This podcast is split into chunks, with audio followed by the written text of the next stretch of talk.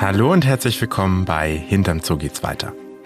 Ich bin Marco Dinter und zusammen mit meinen Kolleginnen und Kollegen spreche ich alle zwei Wochen über Natur- und Artenschutz. In diesem verrückten Sommer geht's mir und meinen Kollegen wie vielen von euch. Es ist viel zu heiß. Besonders in unserem Podcast-Studio, einer winzig kleinen, schallgedämmten Abstellkammer mit einem großen Fenster, wo schön die Sonne reinscheinen kann. Und äh, ich komme mir hier manchmal echt ein bisschen vor wie in einer Sauna. Das wäre eigentlich die perfekte Vorlage, um über den Klimawandel zu sprechen. Machen wir aber nicht, jedenfalls nicht heute. Stattdessen war ich mal wieder draußen im Zoo unterwegs und habe mir überlegt, ich stelle euch in diesem Podcast auch mal die richtig besonderen Tiere vor.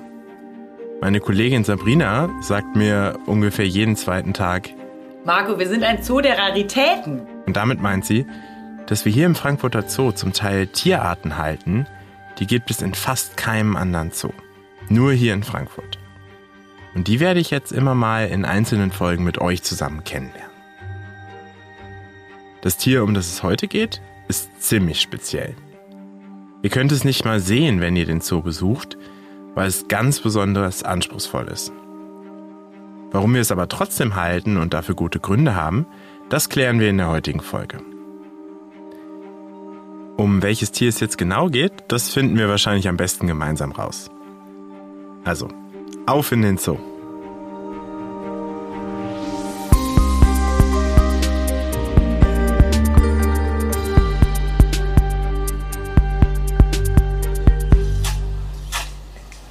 Dem kleinen Bermuda-Dreieck zwischen Kinderspielplatz, Erdmännchenanlage und Wildhundgehege, da liegt ein niedriges Gebäude, grün gestrichen, an dem die Besucherinnen und Besucher im Zoo heißt meistens eigentlich eher vorbeilaufen.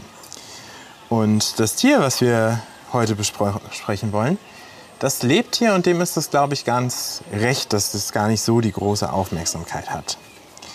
An dem Gebäude gibt es große Scheiben, das heißt, man kann auch reinschauen und hier gibt es eine Menge Infotafeln und Bilder. Ich sehe hier sogar, wenn ich mal so durch die Scheibe gucke, ein Skelett von einem Tier und ein Ei. Das heißt, wir wissen schon mal, es geht um einen Vogel. Und ein großes Schild. Und da steht drauf Kiwi-Zentrum. Wir wollen nämlich heute über den Kiwi sprechen. Das ist jetzt vielleicht nicht das unbekannteste Tier der Welt. Der eine oder andere hat sicher schon davon gehört. Das ist ja auch der Nationalvogel von Neuseeland. Aber in Zoos sehr, sehr selten. Und äh, selbst hier im Zoo kann man sie, wie gesagt, nicht sehen. Neuseeland selber, also die Heimat des Kiwis, das ist ja die Traumdestination der Auswanderer und Backpacker. Ein Land mit 20 mal so vielen Schafen wie Einwohnern und natürlich Drehort von Herr der Ringe. Bevor ich jetzt aber zu viel über Frodo und seine Gefährten erzähle, spreche ich lieber mit dem Tierpfleger Wilfried Altmann. Der kennt sich hier nämlich besonders gut aus, wenn es um Kiwis geht. Hallo Willi. Hallo Marco. Was ist denn jetzt der Kiwi genau? Der Kiwi, ja. Der Kiwi ist auf jeden Fall schon mal der Nationalvogel Neuseelands. Das heißt, wir sprechen über Vögel. In dem Fall über einen Laufvogel, äh, der verwandt ist mit dem Strauß, den jeder kennt, dem Nandu, dem Kasua oder dem Emu. Der Kiwi ist ein flugunfähiger Vogel, der monogam lebt. Äh, das heißt, ähm, er lebt nicht in Herden oder in größeren Gesellschaften, sondern er ist eigentlich ein Einzelgänger und er ist vor allen Dingen nachtaktiv. Und deswegen weiß man relativ wenig über den Vogel. Und hier bei uns lebt er gar nicht draußen direkt in den Gebäuden, gerade weil er auch nachtaktiv ist, wir stehen jetzt hier vom Kiwi-Zentrum. Kannst du mich da einfach mal mit reinnehmen? Selbstverständlich, kein Problem. Dafür bist du hier. Ja, dann machen wir das. Dankeschön. So, machen wir mal die Tür zu. So, wir sind im Kiwi-Zentrum in einem Bereich, den man auch als Besucher sehen kann durch die Scheiben. Das heißt, hier äh, sehen wir die Waage, die ich vorhin angesprochen habe, das Kiwi-Skelett und größere, ich nenne es mal Holzkisten, Ställe. Sieht ein bisschen aus wie ein etwas überdimensionierter Kaninchenstall. Da leben die Kiwis. Das sind unsere Aufzugskästen. Das heißt, wenn die Kiwis aus den Eiern schlüpfen, ähm, bleiben sie noch etwa zehn Tage bei ihrem Vater. Kiwis sind nämlich äh, bei den Kiwis brütet nämlich der Hahn, muss man dazu sagen. Und äh, danach, nach etwa zehn Tagen, wenn der Kiwi dann anfängt, selbstständig zu fressen, was er vorher nicht macht, dann setzen wir sie in unsere Aufzugskästen, dass wir das Ganze ein bisschen kontrollieren, äh, dass wir sie eben gezielt, nach, gezielt groß werden lassen, ähm, kontrolliert groß werden lassen. Äh, wir schreiben alles auf, was, was wir über Kiwis haben. Das heißt, wenn abends das Futter reingestellt wird, wird am nächsten Tag das Futter wieder rausgenommen und vorher gewogen und hinterher gewogen. Wir wiegen die Jungtiere täglich, dass wir eine Kontrolle haben, wie sie zunehmen, ähm, dass wir einfach zufrieden sind und dass wir sie groß kriegen. Und die werden dann hier aufgezogen, werden dann gewogen, wie du gerade gesagt hast. Richtig. Aber wo leben denn jetzt die erwachsenen Tiere? Die erwachsenen Tiere, das ist ein anderer Raum, äh, da müsste man ein paar Meter weitergehen. Da leben bei uns zurzeit fünf erwachsene Männchen. Das ist ein, unser sogenannter Zuchtraum. In diesen Raum stoßen die Weibchen Ende September, Anfang Oktober etwa dazu, äh, wenn wir sie zu ihren Hähnen lassen. Das äh, entscheiden die Weibchen in der Regel selber. Heißt, wenn sie anfangen, nach ihrem Hahn zu rufen, dann kommt in der Regel auch die Antwort von den Männchen und dann wissen wir, okay, jetzt ist es soweit.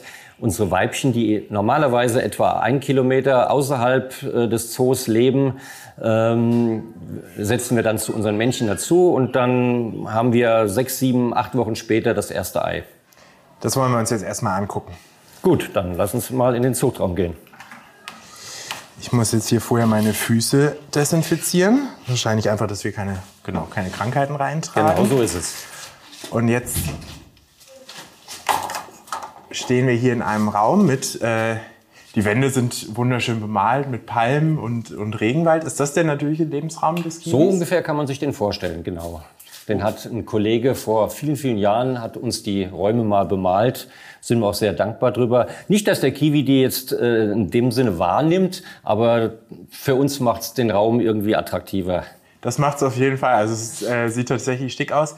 Wo würde ich denn den Kiwi normalerweise finden in der Natur? Normalerweise ja, lebt der Kiwi im Wald, im Urwald. Ähm, wobei es gibt mittlerweile tatsächlich auch Kiwis, die Richtung Strand wandern. Ähm, Wobei, wenn, ich, wenn wir über Kiwis reden, muss ich dazu gleich dazu sagen, es gibt natürlich fünf verschiedene Arten von Kiwis. In zoologischen Gärten wird jetzt nur der nördliche Streifenkiwi gehalten, der auch am häufigsten ist. Äh, der wiederum lebt tatsächlich im Urwald, ist auch die größte, der größte Vertreter seiner Art.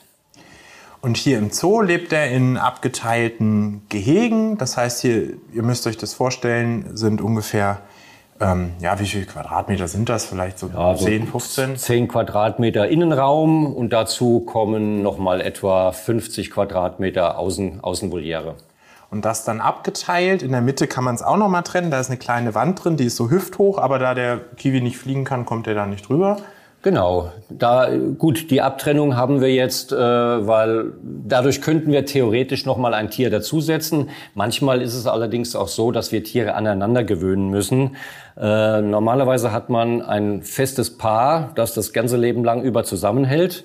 Es kann, kann, aber natürlich passieren, dass irgendwann mal ein Partner stirbt. Und äh, wenn das der Fall ist, dann muss im entsprechend äh, wieder Ersatz geschaffen werden, was dann gar nicht so einfach ist, was be durchaus bedeuten kann, dass wir eine Nachtschicht einlegen müssen.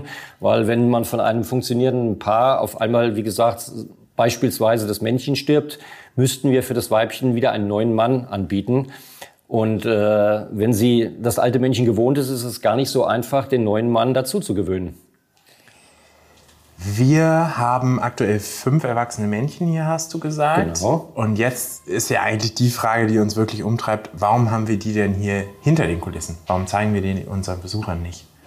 Ja, das ist gar nicht so einfach. Ähm, wir haben ursprünglich in unserem Jimmick-Haus, ein Nachttierhaus, hatten wir mal ich glaube, eine, wenn nicht sogar zwei Volieren angeboten und haben äh, auch ein paar Jahre lang tatsächlich Kiwis da drin gehalten müssen allerdings äh, im Nachhinein sagen, so ganz glücklich waren sie nicht. Wir konnten sie halten, aber eigentlich nie nachziehen. Und wir haben natürlich festgestellt, äh, Kiwis sind nicht nur, dass sie nachtaktiv sind, auch sehr störanfällig. Äh, das heißt, wenn Besucher an die Scheibe geklopft haben, konnte man nie Kiwis sehen. Die waren immer in ihren Kisten verschwunden.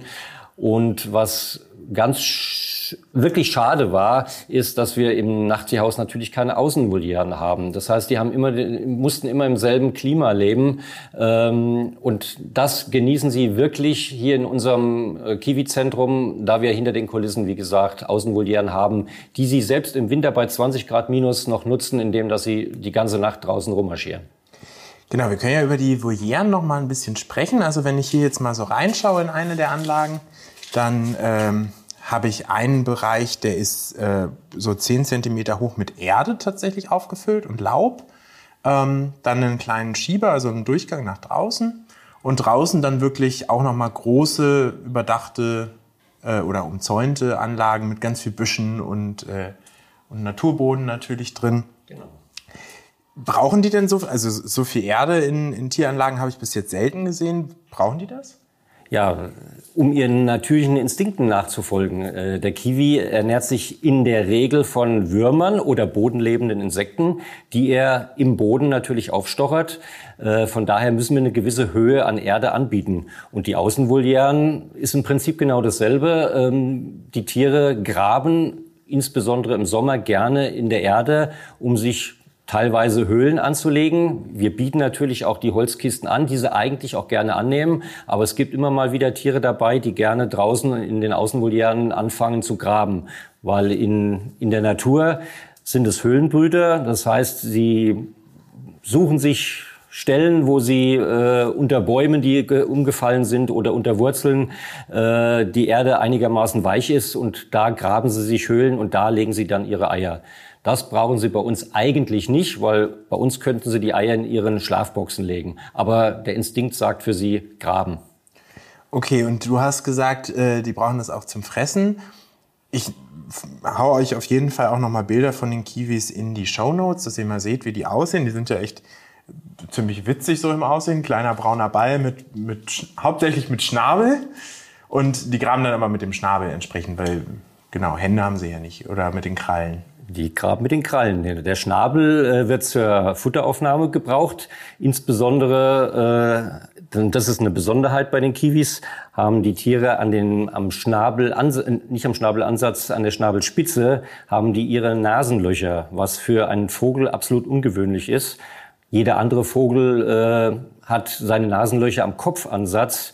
Der Kiwi aber riecht seine, ich sag mal, Beute, äh, indem dass er mit seinem, mit seinem Schnabel in die Erde geht und den Wurm tatsächlich nicht nur, äh, nicht nur sucht, sondern er riecht wirklich. Äh, deswegen die Nase, äh, die Nasenlöcher am Schnabel, an der Schnabelspitze. Und der Schnabel hat zusätzlich noch eine Funktion, ähm, da er ein bisschen, ich will nur sagen, kopflastig ist, wird der Schnabel manchmal auch als drittes Bein genommen, bevor er umfällt. Ah, okay, um sich so ein bisschen nach vorne abzustützen. Ja, ja, tatsächlich. Das ist ein niedliches Bild, was ich gerade im Kopf habe. Ähm, okay, die suchen also mit dem Schnabel dann in der Erde nach, nach Würmern. Bekommen die denn hier bei euch auch Regenwürmer? Da muss dann morgens immer, müssen die Praktikanten und Azubis einmal los und Würmer ausbuddeln oder wie sieht das aus? Nein, das sieht, äh, nein, wir machen es ein bisschen professioneller. Wir lassen uns einmal in der Woche von der Firma, äh, die auch deutschlandweit äh, Angelgeschäfte beliefert, von denen bekommen wir sogenannte Tauwürmer die wir, die wiederum äh, erstaunlicherweise aus Kanada geliefert werden. Die werden dort äh, auf Golfplätzen nachts eingesammelt. Das heißt, die haben einen langen Weg hinter sich und sind entsprechend auch sehr teuer. Von daher können wir nicht ausschließlich mit Würmer füttern und haben noch ein sogenanntes Ersatzfutter, was so eine Mischung aus Fleisch und Brei äh, ergibt. Äh, in dem Brei können wir zusätzlich noch Vitamine anbieten. Das könnten wir über die äh, Würmer selber alleine nicht. Würmer, ganz klar, das ist ihr Hauptfutter, ihr Lieblingsfutter, aber das Fleisch ist schon wichtig. Das Fleisch und der Brei, den wir noch zusätzlich anbieten. Das klingt irgendwie, zumindest jetzt für mich, nach einer eher unappetitlicheren Mischung. Wie, wie richtet ihr das an? Es sieht auch unappetitlich aus, zugegebenermaßen. Also wir bekommen zwei Sorten Fleisch und das Ganze durch den Fleischwolf äh, ge geschoben, sage ich mal, dass diese Fleischstücke eine Form von einem Wurm darstellen. Das Fleisch ist zum einen äh, Rindfleisch, äh, Rindermuskelfleisch und zum anderen Rinderherzfleisch. Ähm, und das wird, das wird gemischt mit einem Vitaminpräparat, mit Schwarzkümmelöl.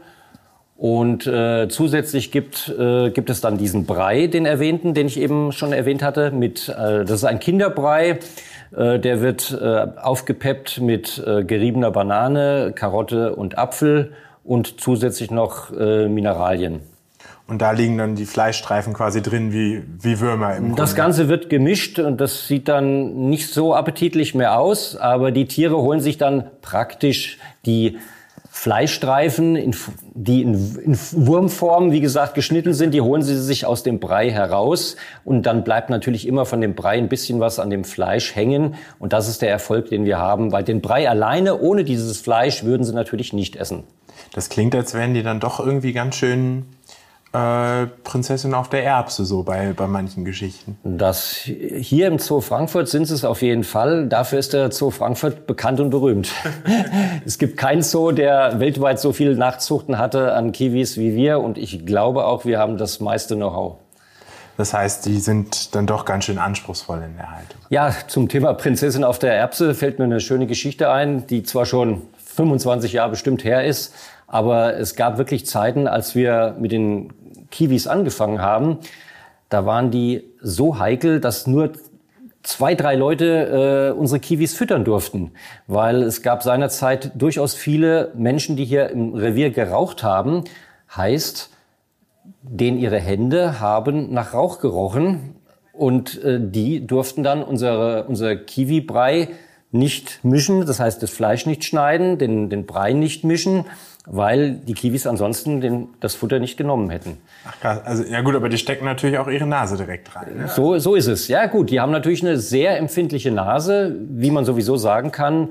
Der Geruchssinn und der Gehörsinn sowie der Tastsinn, das sind die Sinnesorgane, die auf jeden Fall am besten ausgeprägt sind beim Kiwi. Also echt ein faszinierender Vogel, muss ich sagen. Und du bist augenscheinlich auch sehr fasziniert. Ähm, jetzt muss ich aber noch mal eine Frage stellen Du bist ja nun Kiwi-Pfleger, begeisterter. Die Kiwis sind aber nachtaktiv. Wie oft siehst du die denn überhaupt? Ja gut, wenn ich ehrlich bin, morgens früh, wenn ich komme und schließe die Käfige auf, äh, habe ich immer ein paar Würmer dabei, weil wir natürlich morgens schon wissen müssen, ob unsere Tiere leben. Heißt, ich gucke, schaue in jede Kiste und hoffe auch, dass in jeder Kiste jeweils ein Kiwi drin ist, äh, einfach um zu sehen, sie leben und dann kriegt jeder äh, seine zwei Frühstückswürmer und ich säubere die Kiste ein wenig, dann geht der Deckel wieder drauf und die Kiwis schlafen weiter. Und danach, im Normalfall sehe ich die Kiwis danach nicht mehr tatsächlich.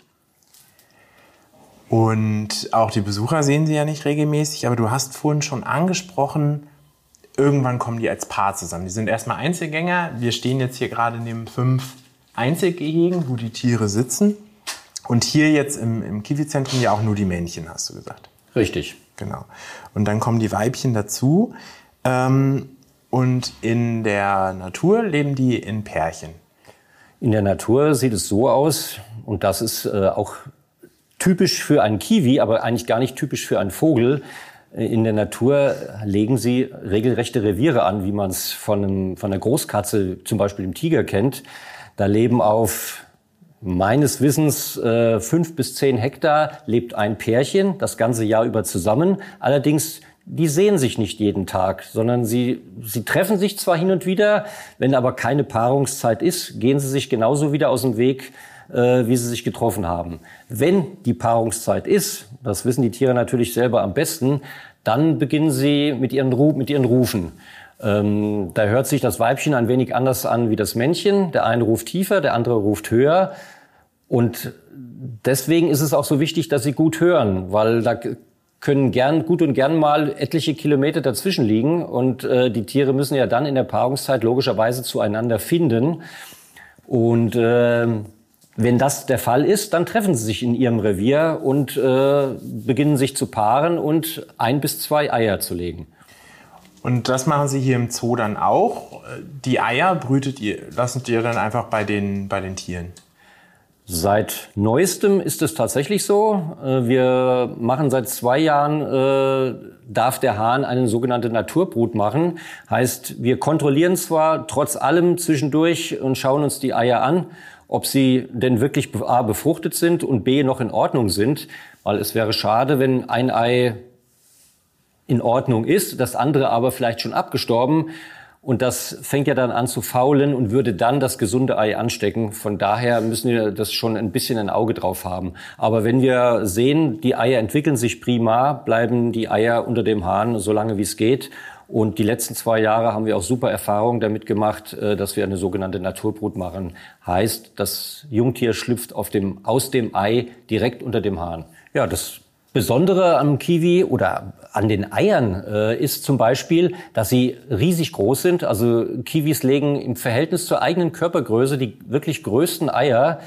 Was äh, erstaunlich ist, dass die Schalen bei den Tieren extrem dünn ist. Also wir kennen äh, die Eier von Emus, Strauße, äh, Nandus und Kasuare, die sind wesentlich dickschaliger. Lediglich beim Kiwi äh, sind sie extrem dünn. Könnte vielleicht daran liegen, weil der Kiwi auch der einzigste Vogel ist, der keinen Eizahn besitzt. Ähm, der sich, sage ich einfach mal, aus dem Ei, indem dass er mit reiner Beinkraft äh, sich äh, herausdrückt. Und wenn da die Schale zu kräftig wäre, hätte dann wahrscheinlich, wär, würden die, die Vögel wahrscheinlich schon ausgestorben sein. Ich glaube, den Eizahn müssen wir erklären.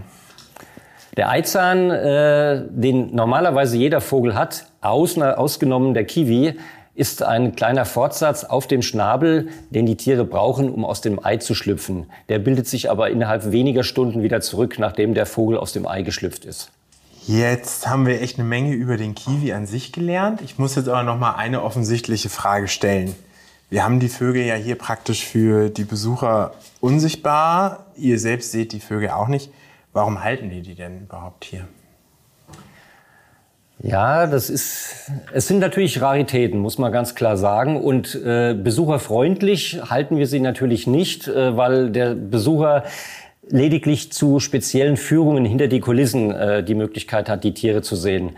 Aber es gibt natürlich Tiere in Zoos, die nicht nur fürs Publikum gedacht sind, sondern einfach zur, zur Arterhaltung, zu Forschungszwecken. Wir haben öfter mal Studenten, die hinter den Kulissen äh, ihre Arbeiten hier schreiben. Das haben wir aktuell jetzt nicht mehr, aber tatsächlich so zwischendurch kommen immer mal wieder Menschen, die dann nachhaken, nachfragen. Du hast viele Doktoren, Zoodirektoren, Kuratoren von anderen Zoos, die dann immer mal zwischendurch kommen und gucken und wie wir halt, wie haltet ihr die, wie halten wir die. Das, das, sind, das sind einfach Raritäten, die du ja leider nicht so preisgeben kannst wie jetzt so einen, einen großen Panda meinetwegen. Ein großer Panda, das ist, ist genau dieselbe Rarität im Grunde genommen. Aber der sitzt halt da und der spielt, der sieht schön aus, den musst du nicht hinter den Kulissen verstecken. Die schon, weil sie halt nachtaktiv sind. Das ist das A und O. Wenn die tags, tagsaktiv wären und nicht so störanfällig, was sie leider sind, dann äh, könnte man die auch anders da präsentieren. Das ist der Nachteil. Aber trotzdem ja wahnsinnig wichtig dann für, für die Forschung, für den Arterhalt und auch genau. äh, für ganz viele andere Dinge. Ja. Und dazu werde ich jetzt mal jemanden fragen, der genau wissen muss, warum wir die Tiere eigentlich halten, nämlich meinen Kollegen Dr. Stefan Stadler. Ich danke dir erstmal, Willi. Gerne. Vielen Dank, das war ein wahnsinniger Einblick hier. Ja, immer wieder gerne. Leben der Kiwis. Dankeschön. Bitteschön.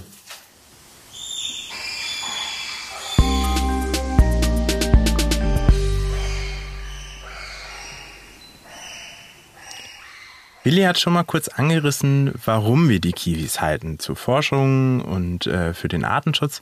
Und ich dachte mir aber, ich bohre da noch mal ein bisschen genauer nach und äh, habe mir Dr. Stefan Stadler ins Studio eingeladen. Hallo Stefan. Hallo Marco.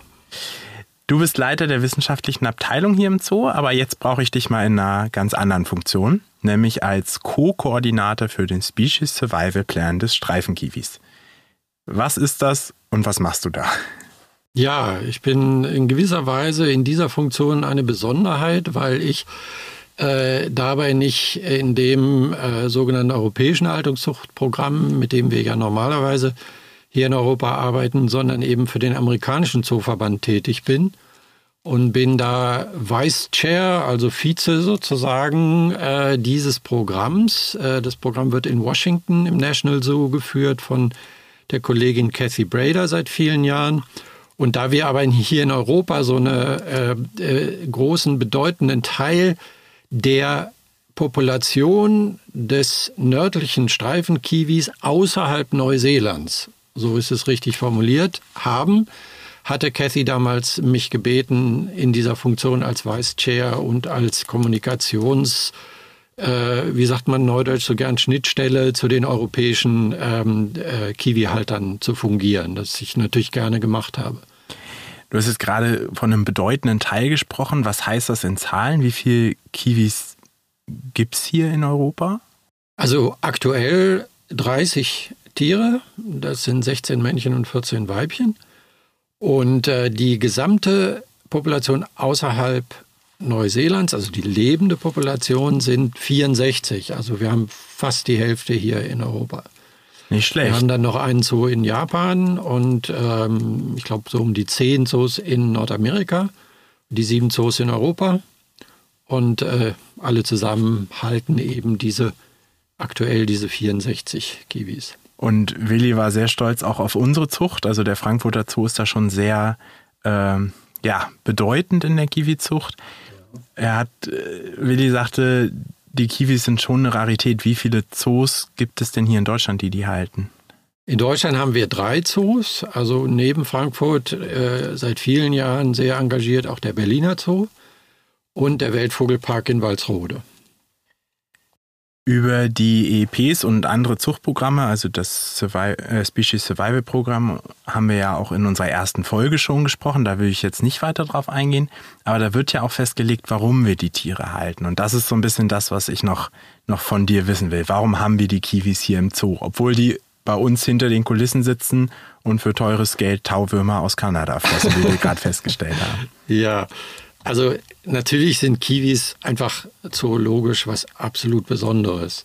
Also zum einen sind sie nachtaktiv, ähm, zum anderen sind sie äh, sehr ursprüngliche Vogelformen. Sie sind natürlich flugunfähig, weil es in Neuseeland eben keine über viele, viele Jahre, bevor der Mensch sozusagen sie eingeschleppt hat, keine Bodenräuber gab, dann kann man die Flugfähigkeit sozusagen aufgeben.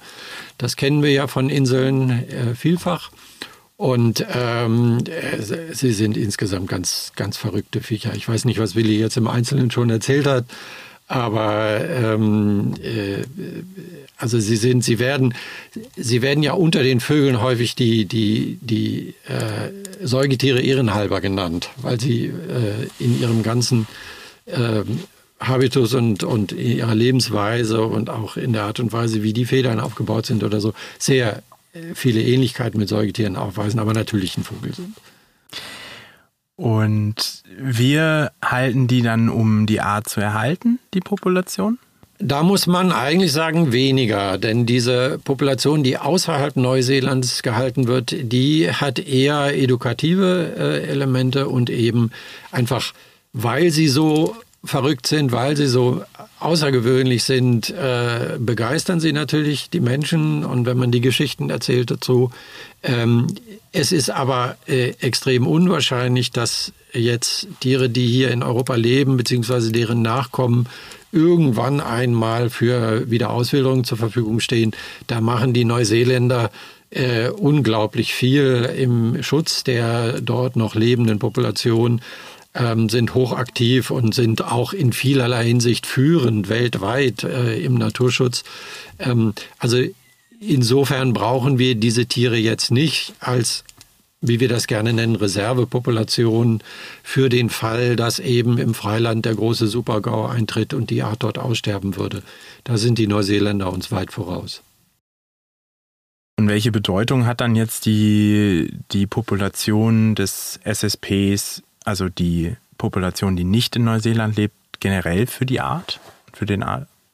Naja, Schutz? grundsätzlich ist es eben eine sehr faszinierende Tierart, das habe ich ja schon gesagt. Und ähm, äh, die Zoos, äh, die jetzt da beteiligt sind, ähm, haben natürlich ein großes Interesse, dass diese Population auch weiter existiert und in Zukunft zur Verfügung steht und dann entsprechend eben ähm, die Geschichte, die hinter jeder Tierart dahinter steckt, ähm, auch über äh, das Geschehen in Neuseeland selbst, natürlich äh, mit den ganzen Bedrohungsfaktoren, die da wirksam sind und wie man die angehen kann, wie die Neuseeländer das tun, äh, mit welchen Erfolgen und so weiter, kann man natürlich genauso gut hier auch vermitteln. Das ist äh, hochinteressant, äh, kann man äh, viel daraus lernen.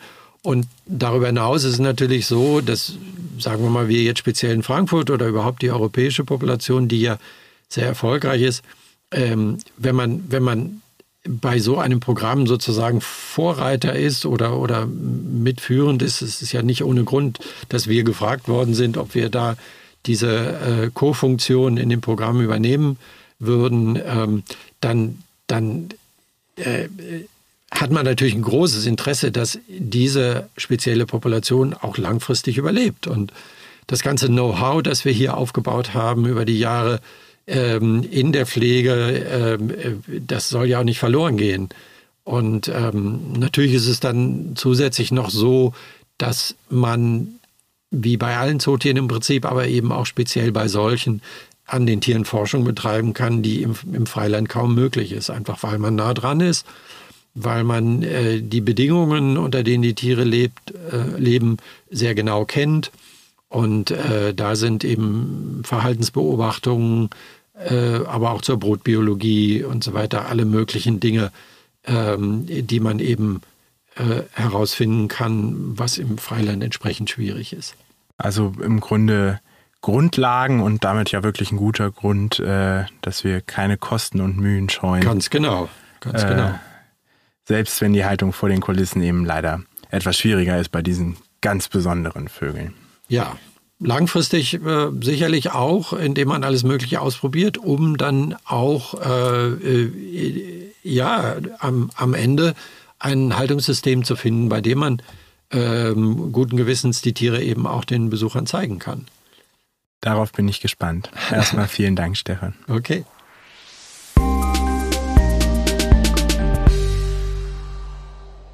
Ganz schön schräge Vögel, diese Kiwis. Ich werde auf jeden Fall in Erinnerung behalten, dass die Vögel nicht nur ganz schön anspruchsvoll sind, wenn es um ihr Futter geht, sondern auch, dass der lange Schnabel nicht nur super zum Riechen geeignet ist, sondern sie ihn manchmal auch als drittes Bein benutzen und sich darauf abstützen.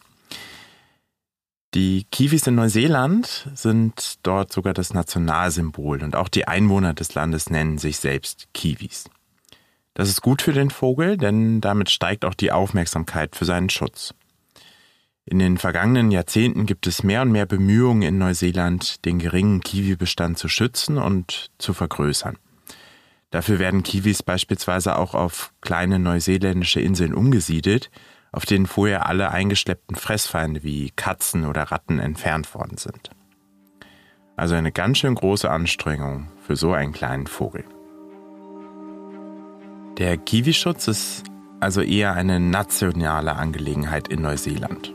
Durch die Tiere, die wir in Europa und in den USA halten, können wir aber auch viel über die Art lernen. Der Frankfurter Zoo hat dabei eine Vorreiterrolle in der Zucht von Kiwis. Unsere ersten Tiere kamen übrigens 1978 als Staatsgeschenk in den Zoo. Und 1987 waren wir die allerersten in Europa, die Kiwis erfolgreich nachgezüchtet haben. Dieses Know-how zu bewahren und weiterzugeben, ist uns so wichtig, dass wir die anspruchsvollen Vögel halten, obwohl wir sie aktuell nicht den Besuchern präsentieren können. Wir sind jetzt am Ende dieser Raritätenfolge angekommen und ich würde ganz gern wissen, wie euch das Format gefällt. Ihr könnt mir einfach eine E-Mail schreiben über podcast.zgf.de oder ihr schreibt uns auf den sozialen Medien von Frankfurter Zoo oder der Zoologischen Gesellschaft Frankfurt. In der nächsten Raritätenfolge sprechen wir dann auch über ein Tier, das ihr garantiert im Zoo besuchen könnt. Versprochen. Ich bin Marco Dinter und das war Hinter dem Zoo geht's weiter.